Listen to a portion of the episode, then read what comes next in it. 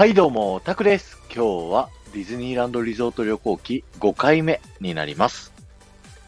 僕たちが行ったのはですね、ブエナビスタストリートというエリアにやってきました。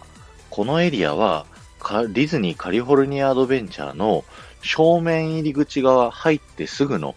エリアになるので、ディズニーランドで言うとメインストリート USA、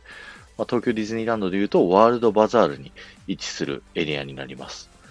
で、このエリアはですね、ウォルト・ディズニーがカリフォルニアへ渡ってきたですね、1920年から1930年代のロサンゼルスの街並みが再現されているエリアになっていて、あの、ストーリーテラー像がこちらにも置いてあるんですね。東京ディズニーシーのエントランス入ってすぐのところにあるですね、30周年記念としてディズニーから送られてきたウォルトとミッキーの像がこちらにも置いてあります。40ドルの現金とわずかなスーツケースだけを持ってですね、カリフォルニアへやってきた若かりし頃のウォルトと彼のトランクの上でにっこり笑うミッキーマウスの像ですね。ランドにあるパートナーズ像とは違ってですね、まだミッキーを生み出す前のウォルトで、これから夢を叶えるために一人ウォルトはやってきたというような像になっております。ちなみにこのウォルトの靴底にはですね、彼が幼少時代を過ごした街、マーセリーンのですね、名前があります。ディズニーシーの、えーストーリーテラー像にもありますので、ぜひ確かめてみてくださいね。ということで、僕たちが最初に訪れたのが、カーセイサークルレストランというですね、レストランにお昼を食べに行きました。こちらは、ウォルト・ディズニーの初めての長編アニメーション作品である白雪姫がですね、公開されたカーセイサークルシアターというですね、映画館をモチーフに作られたレストランで、中にはですね、そのウォルト・ディズニーの写真がいっぱいあの飾られてて、あの、アリスコメディシリーズっていうウォルト・ディズニーが一番最初に実写とアニメを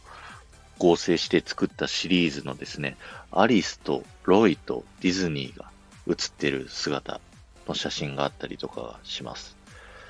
で、こちらのレストランでは、ディズニーカリフォルニアアドベンチャーでやるですね、夜のショー、ワールド・オブ・カラーの、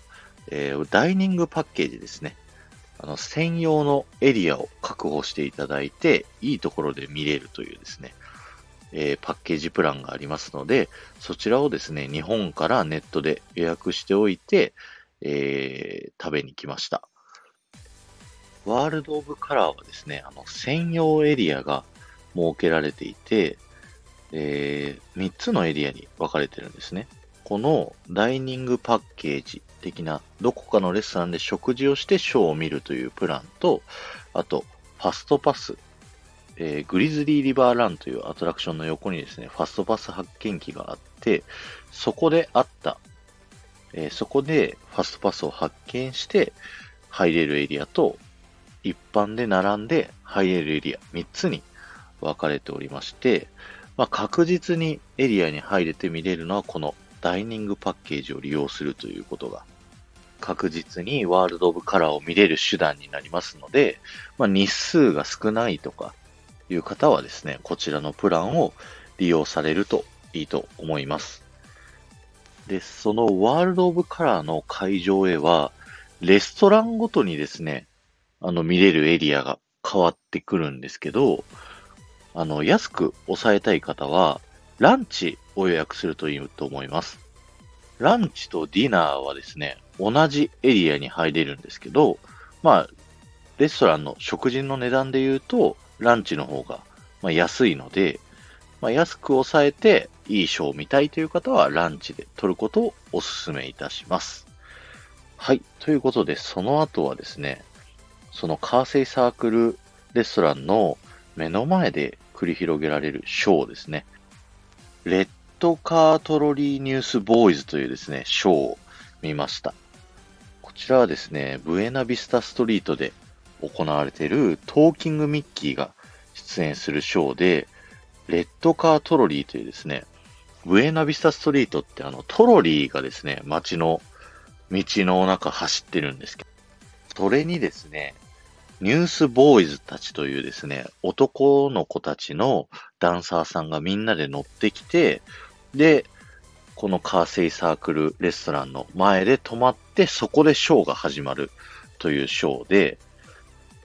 なんと生歌です。こちらのカリフォルニアディズニーとかフロリダディズニーのショーは、ちょっとしたショーでもですね、全部生歌なので、めちゃくちゃ嬉しいんですよね。そして、ショーのですね、途中から、えー、トーキングミッキーが登場してですね、歌を歌うんですけど、ここで歌う歌がですね、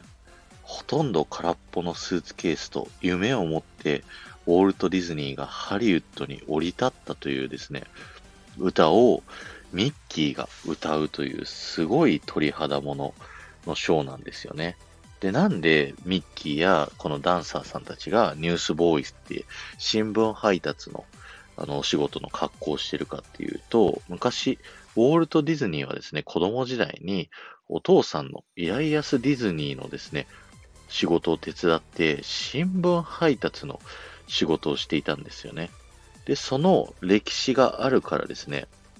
ニュースボーイ新聞配達少年たちが、ここブエナビスタストリートで自分の夢を叶えるために、あの、今は新聞配達で頑張ってるけど、いずれ夢を叶えてやるぜというですね、ショーなので、ものすごく胸熱なショーになります。ショーが終わるとですね、そのままミッキーたちがこのレッドカートロリーにですね、乗り込んで、ブエナビスタストリートをぐるっと回った後ですね、このショーが行われていた広場にですね、先ほどのショーの衣装を着たミッキーとですね、グリーティングできるようになりますので、ショーを見た後もですね、そのままその場で待っていてくださいね。ディズニーカリフォルニアアドベンチャーで一番大きいお土産屋さんが、えー、この同じ広場にあるんですけど、イライアスカンパニーというお店の名前になっていて、イライアス、お父さんのですね、名前がここに使われていたりと、ウォルト・ディズニーのすごく歴史をですね、体験することができるエリア、ブエナビスタストリート、えー、皆さんも、えー、いらっしゃった時はですね、ウォルト・ディズニーを感じながらですね、楽しんでいってくださいね。今日は終わりです。ありがとうございました。この放送が面白いと思った方は、ぜひフォローをお願いします。また、いいねやコメント、レーターなどで参加いただけるとものすごく喜びますので、よろしくお願いします。えー、先日、ディズニーランドが再開しましたね。カリフォルニアのディズニーランドが。1年のですね、休園期間を得て、やっと復活したということで、めちゃくちゃ嬉しいニュースですよね。で、そこで、あのー、白雪姫のアトラクション、日本にもある白雪姫 Scary Adventure というですね、恐ろしい冒険という怖いアトラクションがですね、なんとリニューアルされて、えー、 Snow White Enchanted Wish というですね、ハッピーエンドになる白雪姫にリニューアルされたんですよね。